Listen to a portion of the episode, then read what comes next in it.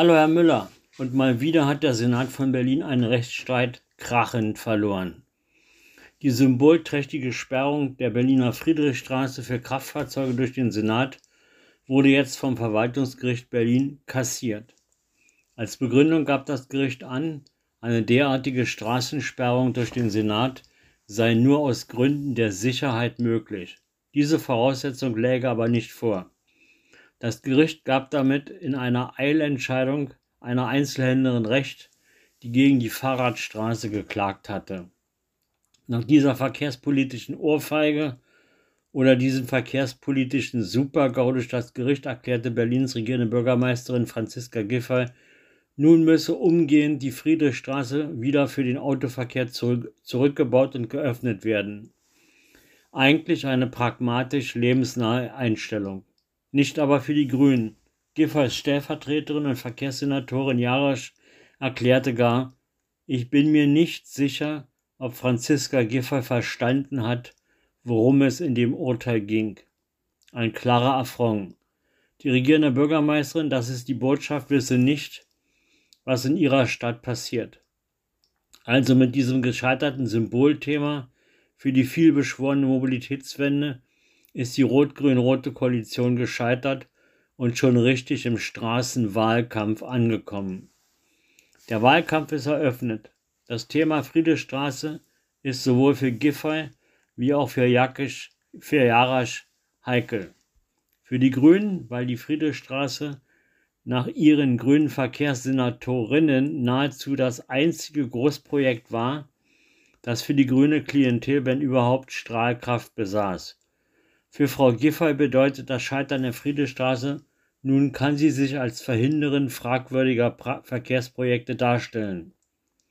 Der Berliner Tagesspiegel bezeichnet das Gezerre um die Friedrichstraße als stadtpolitische Irrfahrt. Ich meine, besser wäre formuliert Geisterfahrt. Ärgerlich sind die sich häufenden juristischen Niederlagen des Berliner Senats. Eigentlich sollten ja Entscheidungen der Landesregierung rechtlich wasserfest sein. Stattdessen sind sie schludrig und rechtlich vor Gerichten immer häufiger nicht haltbar. Wie peinlich ist das denn? Senatorin Jarasch hatte kürzlich einen ziemlich peinlichen Auftritt in Tempelhof. Hatte sie doch radelnd die schöne neue Fahrradspur auf dem Tempelhofer Damm eingeweiht. Das stimmungsvolle Bild der radelnden Senatorin wurde jedoch von bösen Journalisten zerstört. Meldeten diese doch, dass die radelnde Senatorin sich für das Schaufahren das Fahrrad einer Mitarbeiterin ausgeliehen hatte. Nach Tempelhof zur Fahrradspur war sie natürlich mit ihrem hochtourigen Dienstwagen angereist.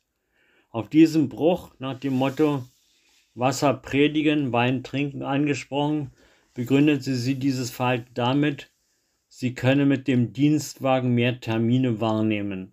Ach, ach ja, für die Mobilitätswende sollen die Bürger auch zu Terminen mit dem Fahrrad fahren. Für grüne Senatorinnen gelten eigene Regelungen.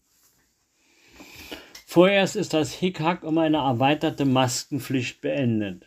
Das Ansinnen von Berlins grüner Gesundheitssenatorin Gothe für eine erweiterte Maskenpflicht fand im Senat keine Mehrheit. Nach Meinung der Linken und der SPD habe Gothe ihre Empfehlungen zur Maskenpflicht schlecht vorbereitet. Nach der Entscheidung gegen eine erweiterte Maskenpflicht sagte die Fraktionsvorsitzende der Grünen im Abgeordnetenhaus Silke Giebel, ich hätte es begrüßt, wenn der Senat heute eine milde Maskenpflicht beschlossen hätte. Umso dringender sollte der Appell Gehör finden, Masken in geschlossenen Räumen zu tragen, sagte Gebel. Die Grünen-Politikerin kritisierte die von SPD und Linken herbeigeführte Entscheidung mit den Worten Krisen bewältigt man am besten mit Weitsicht. Mitte November will der Senat erneut beraten. Ist das weitsichtig genug? Ärgerlich waren mal wieder die täglichen Verkehrsmeldungen, wonach sogenannte Klimaaktivisten auf der Stadtautobahn den morgendlichen Berufsverkehr durch rechtswidrige Aktionen lahmlegten. In den Verkehrsmeldungen hieß es lapidar, mit Verzögerung von bis zu einer Stunde und mehr müsse man rechnen. Nachdem im Museum Barberini in Potsdam Kunstwerke besudelt wurden, werden die guerillamäßigen Attacken auf dem Lebenslauf der Stadt die Verkehrswege ungehindert fortgesetzt.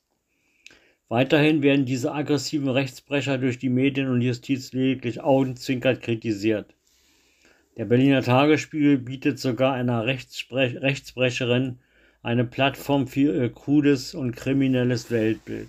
Unfassbar. Die Attentäterin in Barberini bedauert nun nachträglich die aus Sicherheitsgründen erfolgte einwöchige Schließung des Museums mit den Worten Die Ausstellung Barberini ist eine der schönsten Ausstellungen, die ich je, je das Glück hatte zu sehen.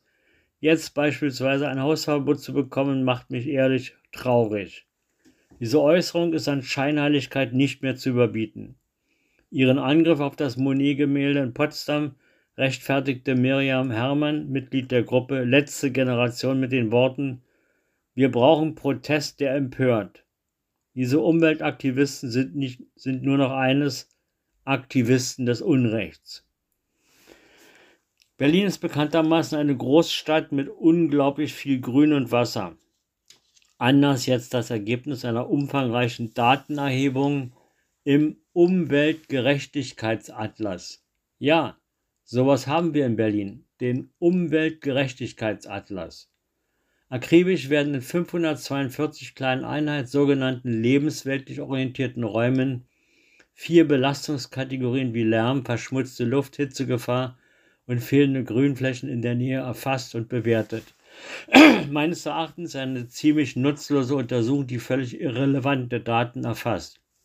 So erfahren wir aus der Studie, dass zwei von drei Berlinerinnen in Kiez mit eher schlechter Luft, Lärm und Hitze leben. Nach dieser Studie können knapp 30 Prozent aller Berliner Kinder und Jugendlichen städtisches Grün schlecht erreichen. Sie müssen mindestens 500 Meter zu einer grünen Fläche laufen. Wie bitte? 500 Meter ist nicht Laufen bei Kindern und Jugendlichen ein Beitrag zur Gesundheit? Wir wissen nun wissenschaftlich erhärtet den Versorgungsgrad von Frauen oder Migranten mit Wasser und Grün und sollen daraus die notwendigen stadtpolitischen Schlüsse ziehen. so ist die Gesamtbevölkerung zu 48,5 Prozent gut mit Grün versorgt. Bei Menschen mit Migrationshintergrund sind es nur 40,5 Prozent und bei Frauen gar lediglich 38,1 Prozent mit guter Grünflächenversorgung. Aufhorchen lässt die Feststellung, dass die umweltbelasteten Gegenden in Berlin die teuersten sind. Was für eine Feststellung. Der Tauenziehen liegt eben nicht im Grunewald und der Müggelsee nicht im Tiergarten. Kein Mikroproblem ist die immer wahrscheinlicher werdende Wiederwahlwiederholung der verpatzten Landtags-, ÖPV-Wahlen und teilweise der Bundestagswahl. Neben den reinen Wahlen müssen auch die politischen Folgen bedacht werden. Zum Beispiel die Tatsache, dass in Berlin die Bezirksämter mit Stadträten und Bürgermeister als Beamte auf Zeit für die gesamte Wahlperiode gewählt worden sind. Das heißt, es wird zu schwierigen politischen Konstellationen kommen, wenn die neuen Wahlergebnisse in den Bezirken von den Wahlergebnissen im September letzten Jahres abweichen. Im Amt befindliche Bezirksamtsmitglieder müssten dann mit zwei Drittel Mehrheit abgewählt werden, um Platz zu machen für neue Stadträte und Bürgermeister aufgrund veränderter politischer Mehrheitsverhältnisse. Kuddelmuddel in Bullabü. Kaninchen dürfen in der Staatsoper weiter als Statisten arbeiten. Gescheitert ist vor dem Verwaltungsgericht ein Eilantrag eines Tierschutzvereins, der den Einsatz von Kaninchen bei den Aufführungen der Wagner Opern Rheingold und Walküre für tierschutzwidrig hält und dies durch das Veterinäramt unterbinden lassen wollte. Das Verwaltungsgericht wies am Donnerstag den Eilantrag eines Tierschutzvereins zurück. Die Kaninchen dürfen also weiterhin über die Bühne der Staatsoper hoppeln und die Vorstellung zum Erfolg verhelfen. Nicht in vielen Disziplinen ist Berlin Spitze. Beim Autoklau ist Berlin immerhin Spitze. Jedes fünfte Auto, das in Deutschland gestohlen wird, kommt aus Berlin. Im letzten Jahr waren das rund 1000 Fahrzeuge, vornehmlich SUVs. Der durchschnittliche Schaden betrug 21.400 Euro. Am liebsten wurden in Berlin Range Rover geklaut. Heute gibt es mal einen Geheimtipp, aber nicht weiter sagen. Das Café Maître Münch in der Gieseberstraße 16. Das Café ist berühmt für leckersten Kuchen und fantastische Torten. Aber auch der tägliche Mittagstisch ist im Kiez ein Renner. Neben deftigen Eintöpfen wie Linsen mit Würstchen oder Schnitzel mit Kartoffelsalat, schwäbische Maultaschen finden sich weitere leckere Speisen aus der französisch-deutschen Küche auf der kleinen Speisekarte. Berühmt sind auch die Kekse und Plätzchen, die von Konditor Münch eigenhändig hergestellt werden. Das Münch ist eine angenehme Atmosphäre, ein beliebter Kiez-Treffpunkt und hat Dienstag bis Samstags von 11 bis 18 Uhr geöffnet. Ich wünsche Ihnen eine angenehme Herbstwoche und verbleibe bis bald. Tschüss.